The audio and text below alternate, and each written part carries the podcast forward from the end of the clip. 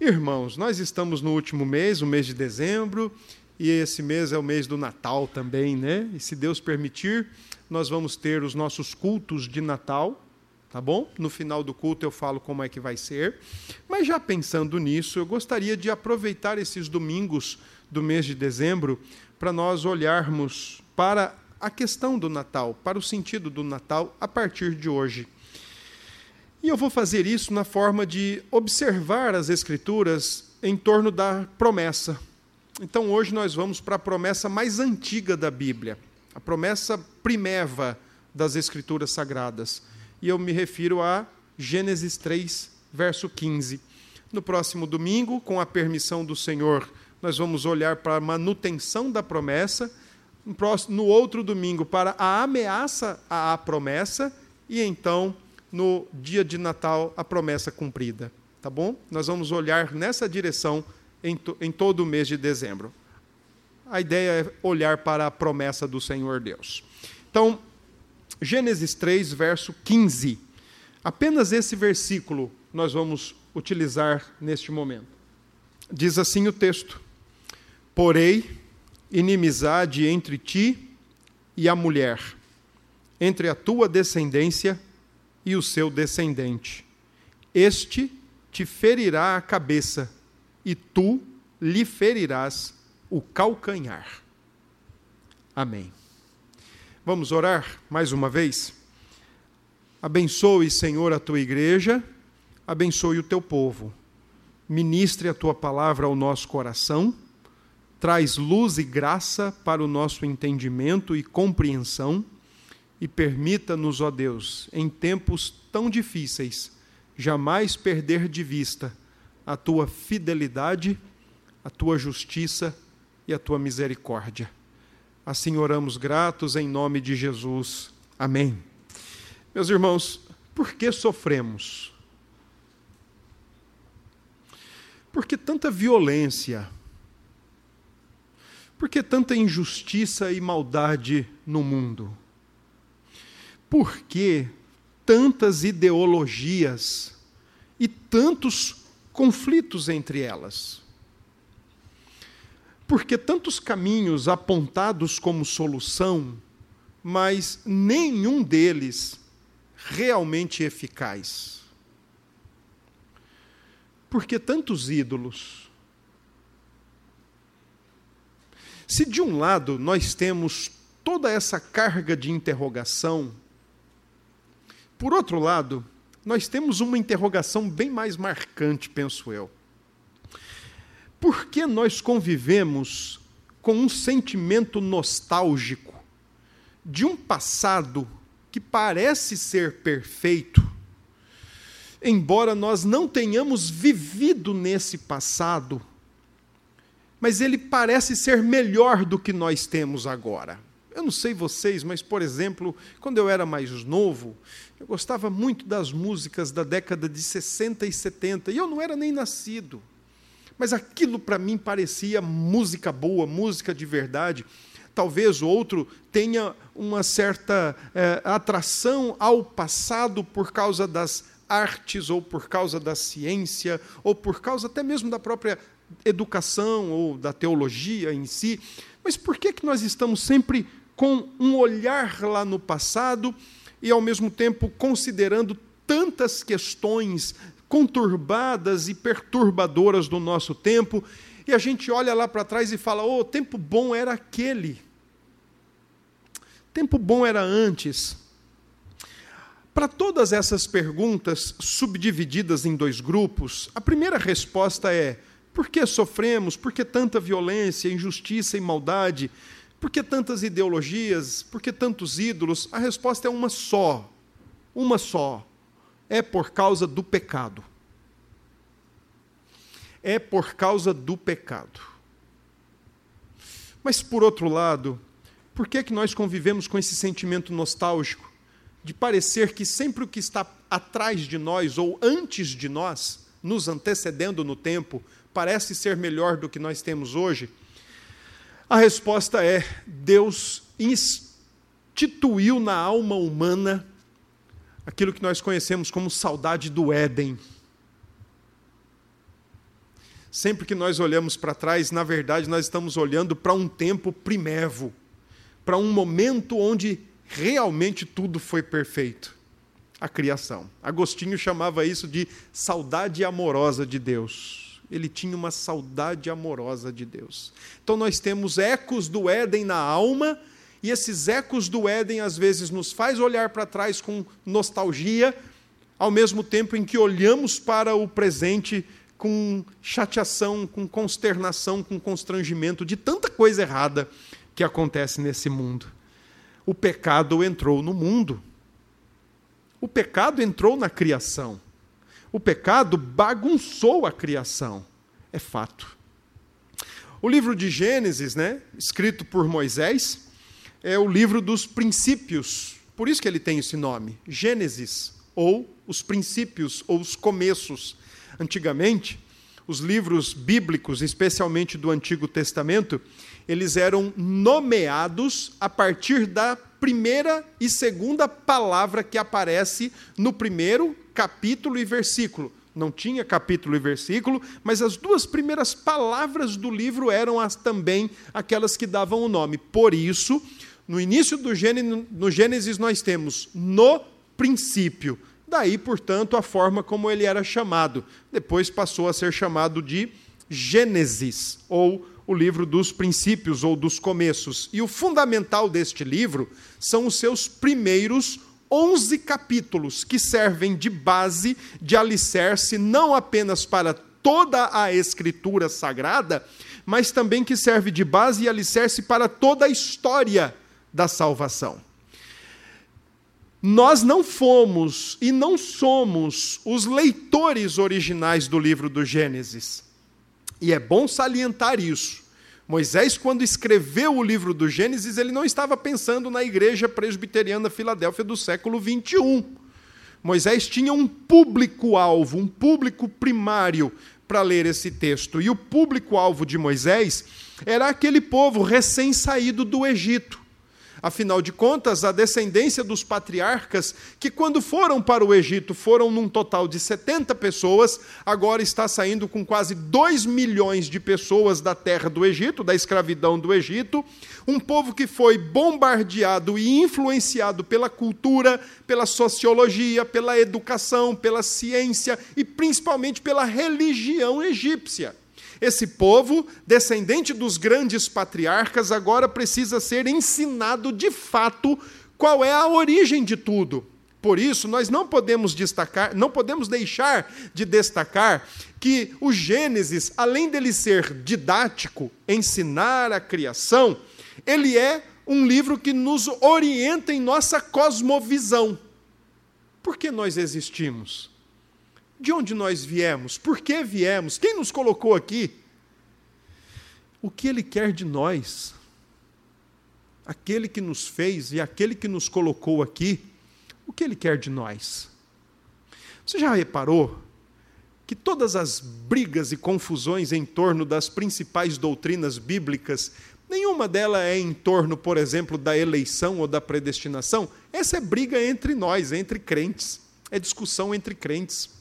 Você já reparou que não é em torno do que é o ser humano, muito menos do que é a igreja, mas o principal alvo de teorias e de ideologias que querem esculhambar com a fé cristã sempre vão na criação. Porque se você consegue derrubar a criação, se você consegue abalar a criação, o que é que nos resta? Se você consegue tirar da cabeça das pessoas e do coração das pessoas que existe um Criador e que nós somos criaturas e que nós fomos criados com um propósito muito bem definido, que é a glória de Deus, o que é que nos resta?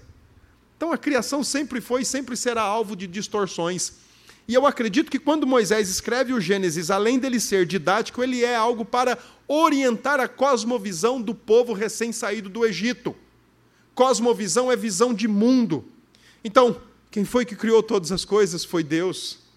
É aquilo que a gente faz com as crianças, quando elas começam a vir para a igreja e a gente começa a ensiná-las através de cânticos e também através de desenhos e através de lições.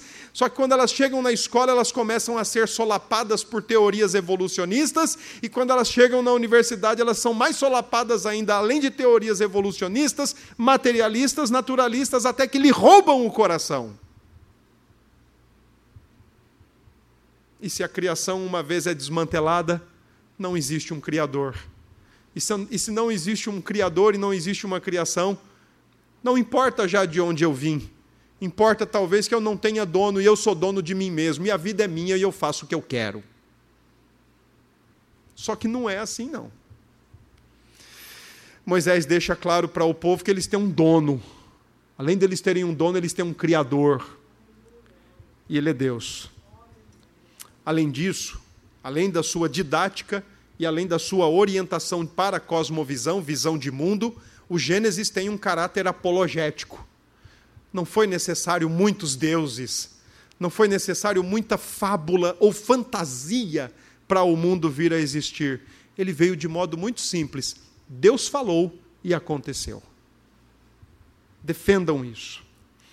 Por isso, o Gênesis, com o seu público-alvo, ele tem um interesse de abordar a origem do universo, a origem da criação, tudo o que existe e a origem do ser humano, especialmente o seu caráter exaltado na face da terra.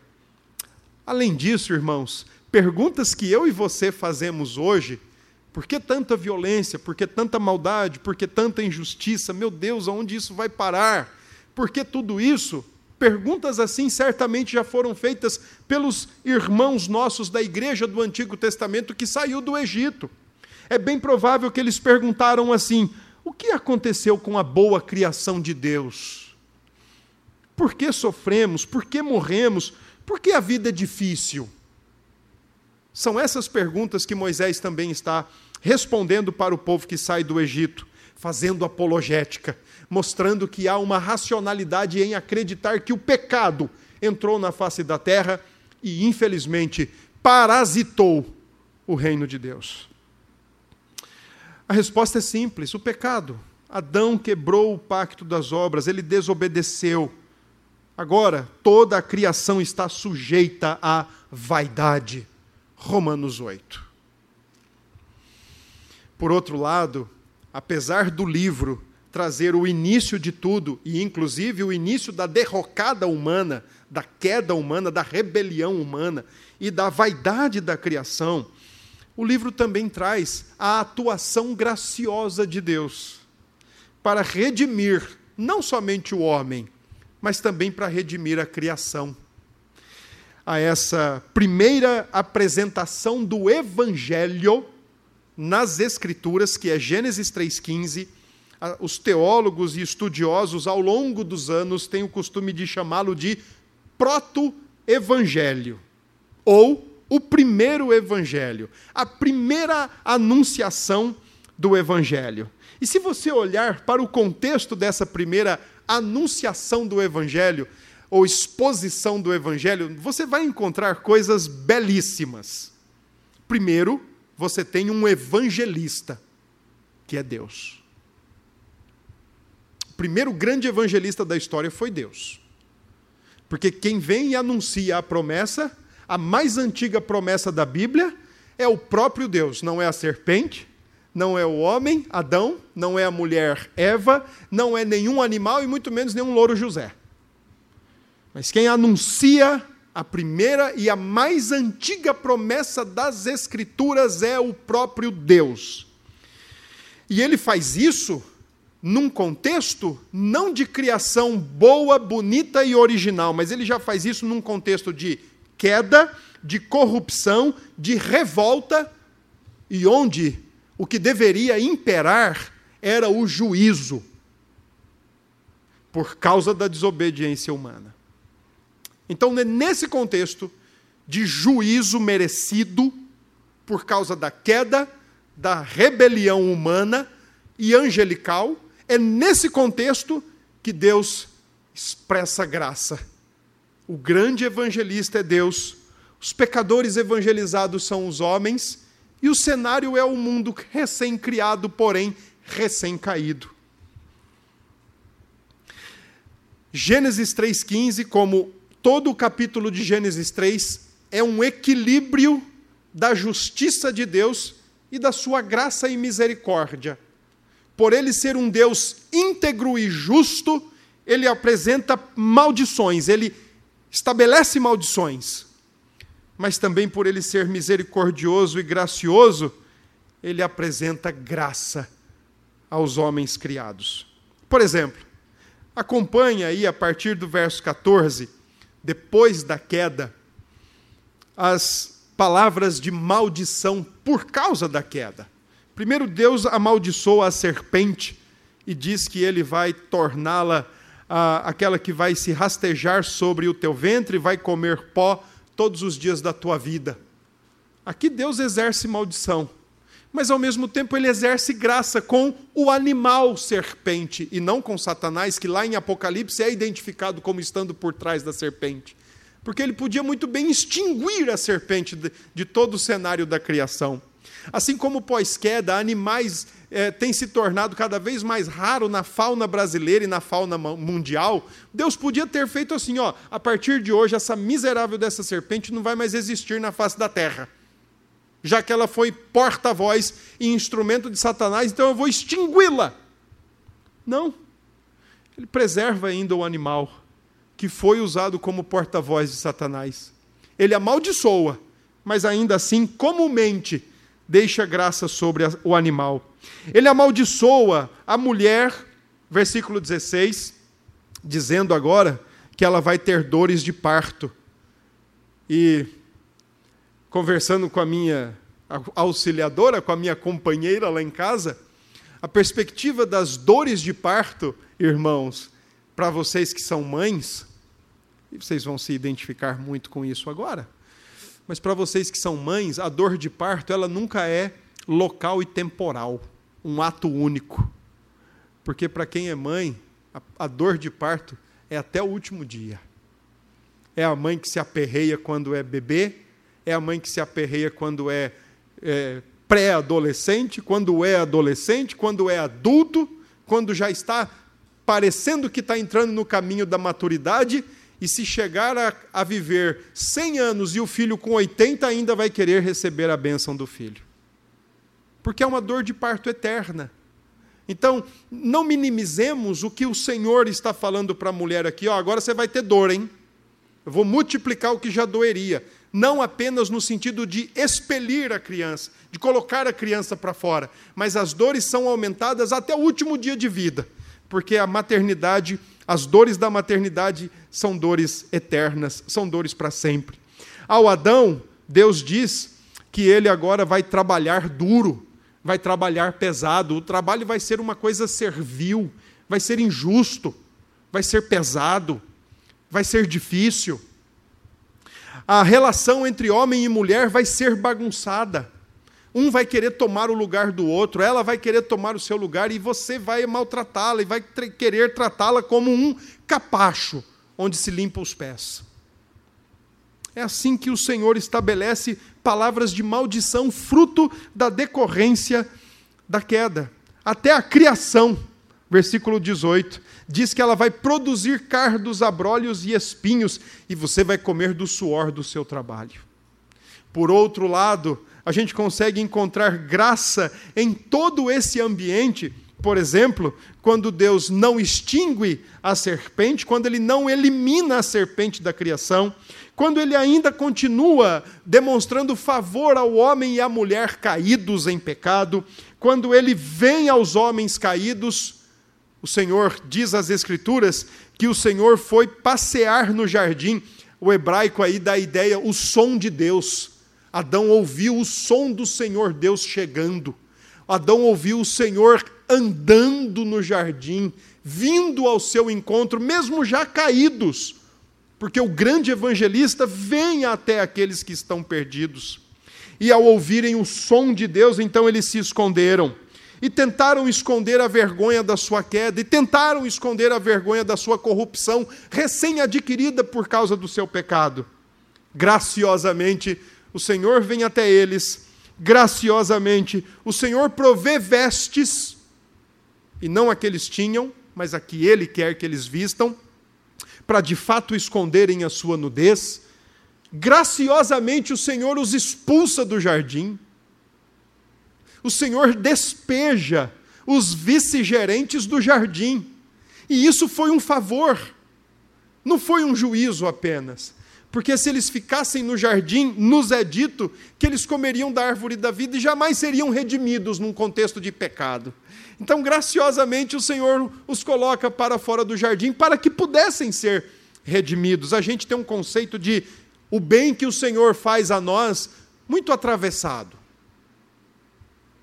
Recentemente nós perdemos a nossa sogra, a mãe da minha esposa, a avó dos meus filhos. E eu tive que ensinar minha filha, à luz das Escrituras, que o maior bem, o maior bem que Deus pode fazer a um crente é quando ele tira desse mundo. Esse é o maior bem que Deus pode fazer para nós. Enquanto às vezes a gente acha assim, nossa, mas por que, que Deus não ajudou? Por que, que Deus não curou? Por que, que Deus não manteve conosco? Isso é sempre o olhar do nosso coração egoísta. Às vezes as pessoas estão sofrendo na cama e porque são entes queridos nossos, nós queremos conosco ali para parece que para sempre. Mas o melhor bem que Deus pode fazer é quando ele nos expulsa dessa criação caída e quando nos promove para o seu reino glorioso. O Senhor graciosamente preserva Caim mas eu quero deixar o capítulo 4 para a semana que vem. Gênesis 3, portanto, ao mesmo tempo que tem um cenário de queda, um cenário de rebelião e um cenário que merece a ira e a justiça de Deus, ao mesmo tempo é um cenário que recebe a graça de Deus através da evangelização, da promessa mais antiga da Bíblia. Qual é o conteúdo desta promessa mais antiga da Bíblia. Primeiro, o primeiro conteúdo dessa promessa mais antiga é inimizade. Pode parecer estranho isso. Nossa, mas eu sempre aprendi que evangelho é boa nova, e como é que inimizade faz parte de uma boa nova? É exatamente uma inimizade decorrente daquele que abraça a boa nova. O Senhor Jesus, lá no, no Novo Testamento, ensina que ele não veio trazer paz e nem junção, mas ele veio trazer de fato separação, abraçar a, a, boa nova do Evangelho, abraçar a promessa mais antiga da face da terra, é ao mesmo tempo se colocar consciente e decididamente num campo de batalha, num campo de inimizade. É Deus quem estabelece a inimizade, embora quem tenha sido o arquiteto da queda, Satanás, e a porta-voz da queda, a serpente, mas é Deus, é Deus quem estabelece a inimizade. E isso tem que ficar claro para nós. Versículo 15 diz: porém inimizade. E a expressão porém inimizade remete ao verso 14. Então o Senhor Deus disse à serpente. E aí o discurso do Senhor Deus vai até o versículo 19. É um discurso longo de maldições e de promessa. É o Senhor quem estabelece a inimizade. Gerard van Groningen foi um teólogo bíblico reformado e ele disse que essa inimizade é uma linha divisória, um tremendo abismo que separaria as duas sementes, a descendência da mulher e a descendência da serpente. Por isso, irmãos, a inimizade e a divergência que o Senhor está falando no verso 15 como promessa mais antiga da Bíblia, não é divergência política. Eu sou esquerda, eu sou direita, eu sou o raio que o parta. Não é divergência econômica, não é, não é divergência por sistemas sociais ou sociológicos, não é divergência educacional, científica, estética e por aí vai. A divergência é coisa do coração.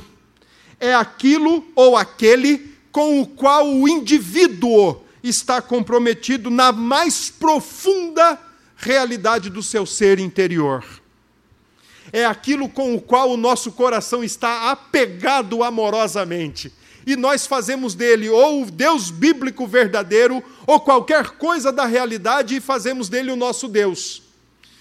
Os aspectos político, científico, econômico, social, educacional, estético e por aí vai, são apenas a ponta do iceberg. O que nos separa e o que separa de fato a humanidade não são esses elementos da realidade. O que separa de fato a humanidade é com quem nós estamos de mão dadas e, o, e aquele que determina o conteúdo do nosso pensamento e do nosso coração. Não é à toa que lá no Apocalipse, o último livro da Bíblia, existem dois grupos: os selados pelo cordeiro e os selados pela besta.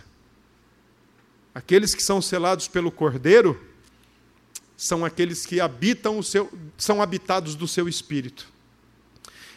Por isso, usando a linguagem de Deuteronômio capítulo 6, de atar as promessas na mão e escrever e, levar as promessas na fronte,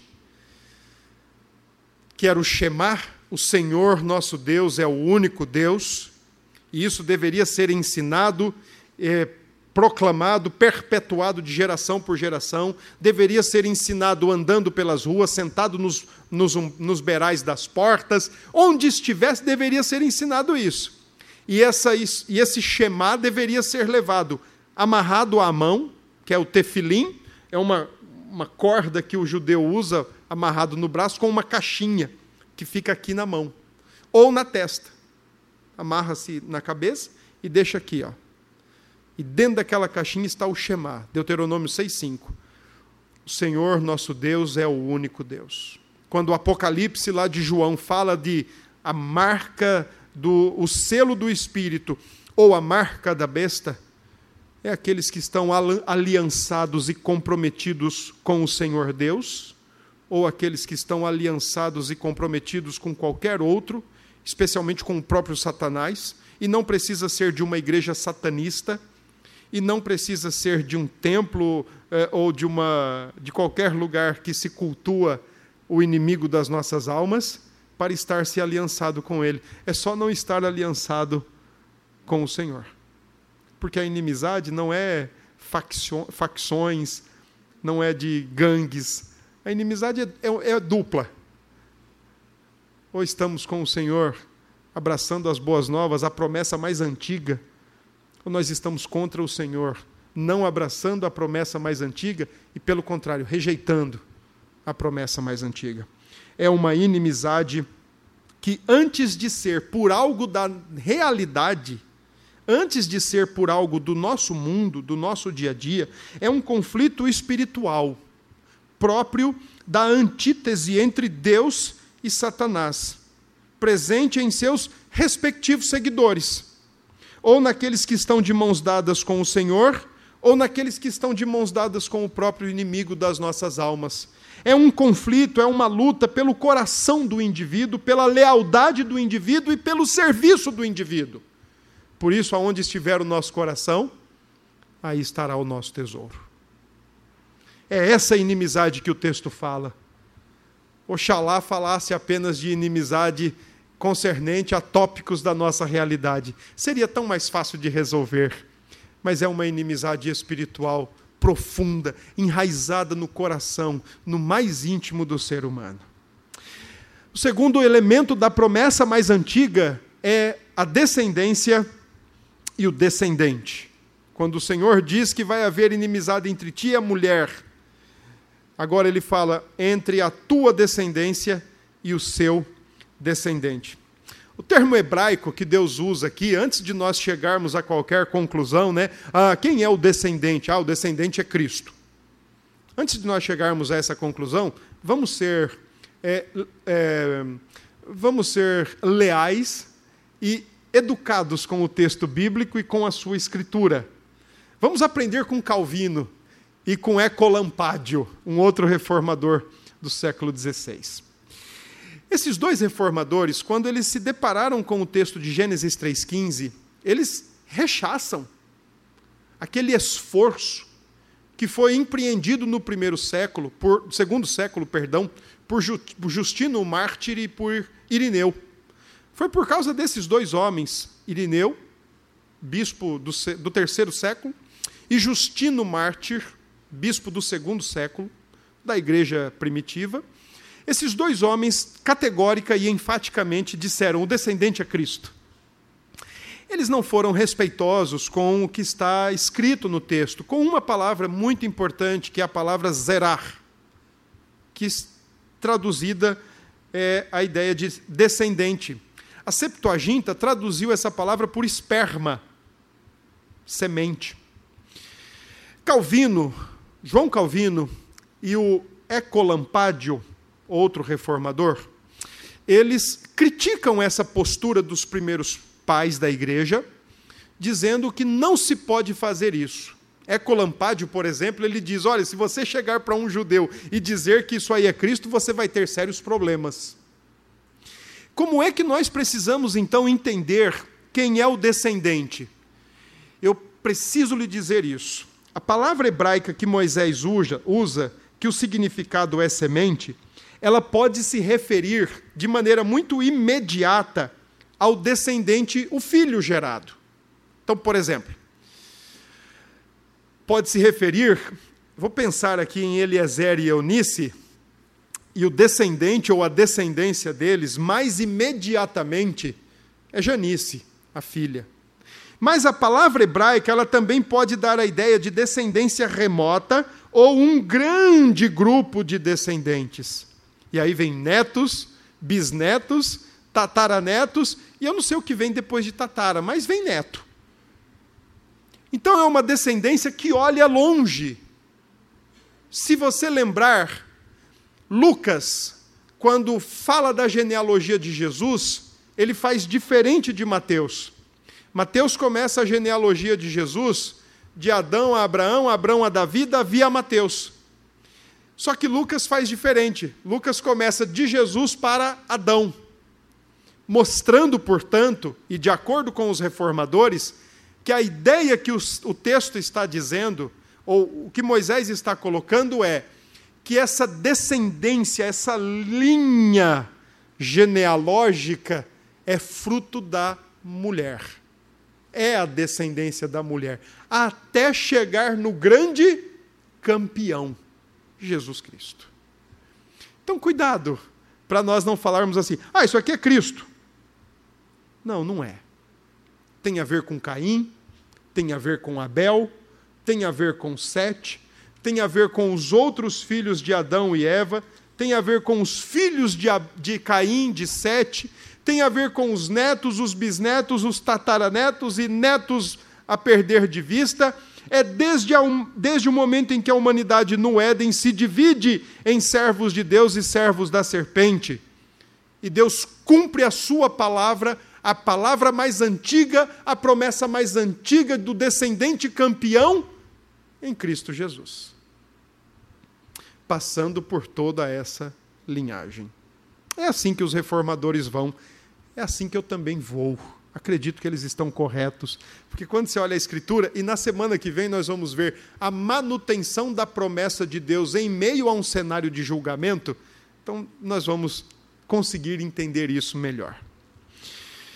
Jesus Cristo, o Deus encarnado, esse sim, através de uma linhagem guardada e preservada por Deus, é quem vem para resolver o problema da humanidade.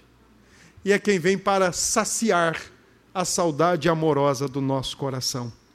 Curiosamente, meus irmãos, ah, eu não tenho a menor dúvida que tanto Adão como Eva creram no Senhor Deus. Creram creram na promessa mais antiga.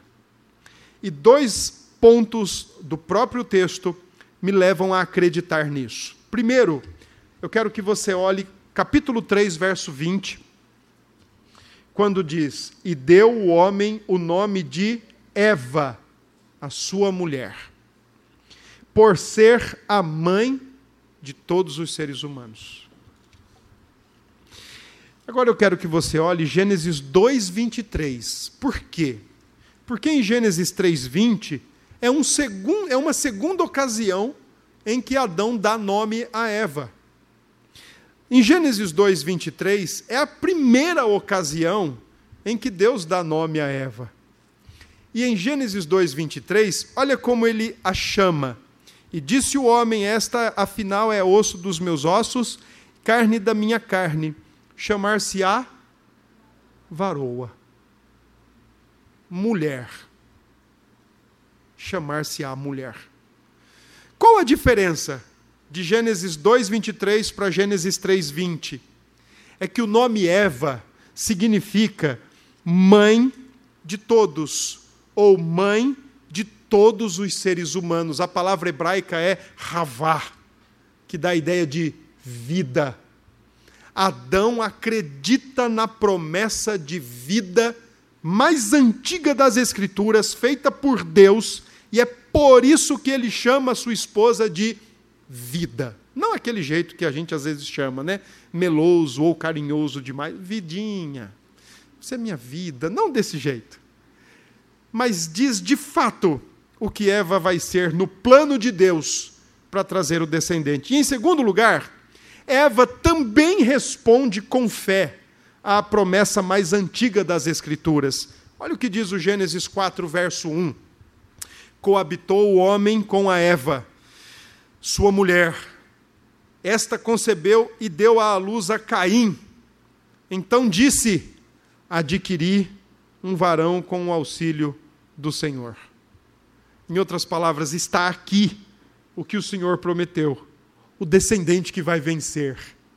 Embora Eva estivesse enganada no tocante à pessoa de Caim, mas ela não estava enganada no tocante à pessoa de Deus.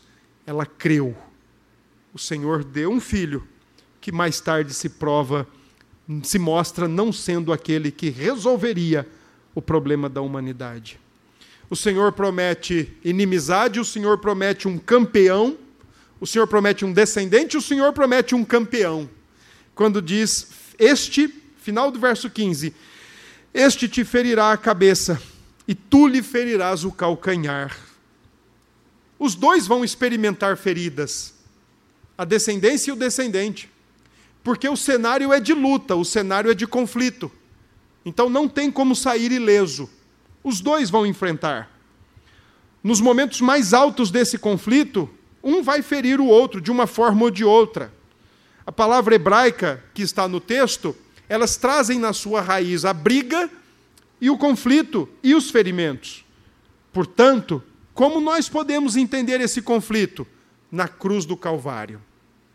É a cruz o elemento mais alto, o ponto mais alto entre o conflito é, do conflito entre o, o, descendente da mulher e a descendente, descendência da serpente.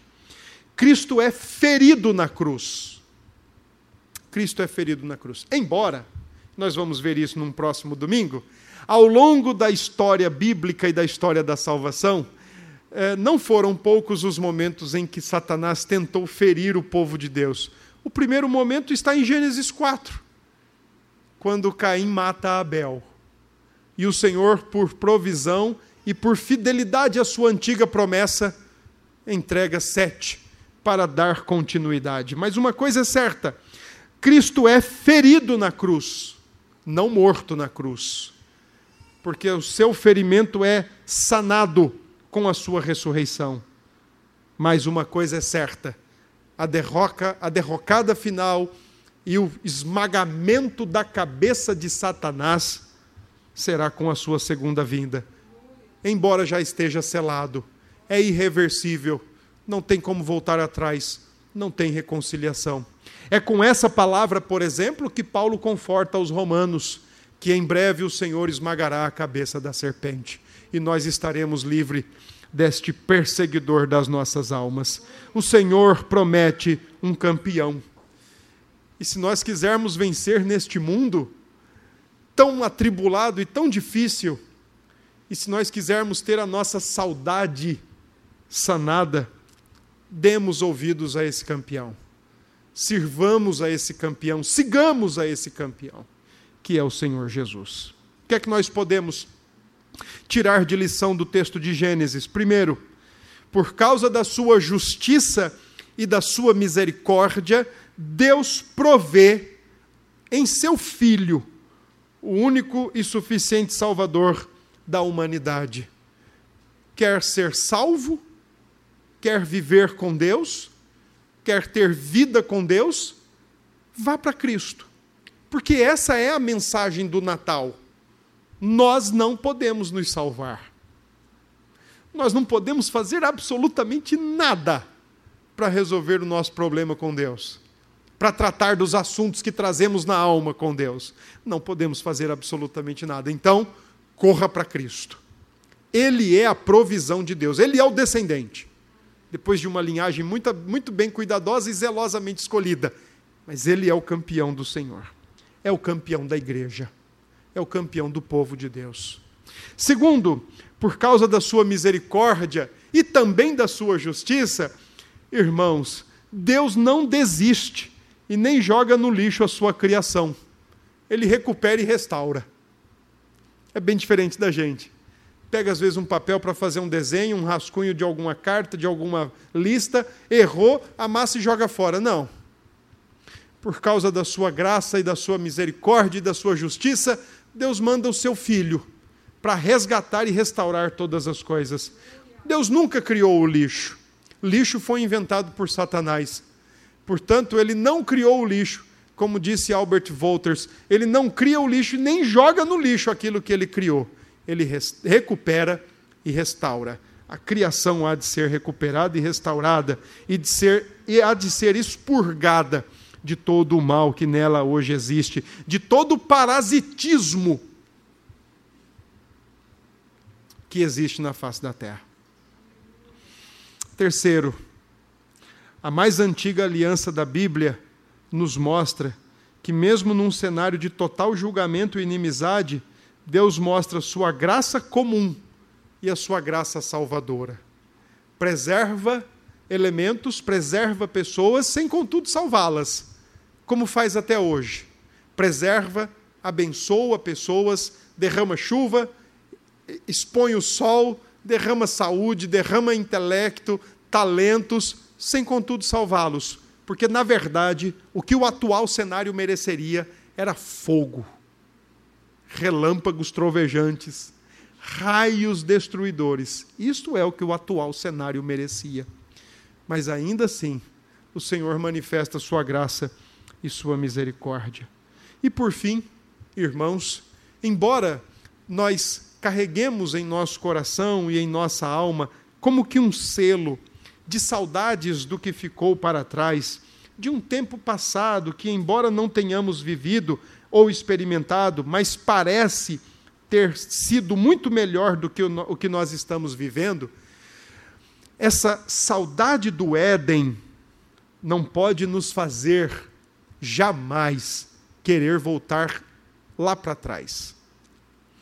Ela tem de nos fazer querer olhar o tempo todo e continuamente desejar o que está à frente de nós. Porque o que está à frente de nós, não chamado de Éden, mas chamado de novos céus e nova terra, segundo uma autora americana, é muito melhor que o Éden. É para sempre. Sem qualquer, sem qualquer risco ou possibilidade de dar errado. Porque o segundo Adão, o conteúdo da promessa mais antiga, venceu para estarmos com Ele. Que Deus nos abençoe. Vamos orar? Obrigado, Senhor, por tua palavra. Ela é rica ela é a tua verdade para nós, ela é a verdade universal para qualquer ser humano. E nós oramos nesta noite para que ouçam a tua palavra, para que ouçam a tua voz doce, meiga e suave chamando no seu coração e que se rendam ao descendente da mulher, porque viver entre a descendência da serpente é viver uma vida sem sentido, sem significado, revoltosa, egoísta, centrada em si mesmo e vai na contramão do porquê o Senhor nos criou. Por isso nós oramos que as pessoas que estão conosco nesta noite ouçam a tua voz e se rendam ao senhorio de Cristo Jesus. Obrigado, Pai, por esta promessa tão antiga, mas jamais esquecida, ou velha, ou ultrapassada. Porque quem prometeu foi o Senhor, e quem cumpriu foi o Senhor. Nós damos graças porque aquilo que o Senhor fala, o Senhor faz e cumpre. E nós te louvamos por isso. E fazemos isso em nome de Cristo Jesus. Amém.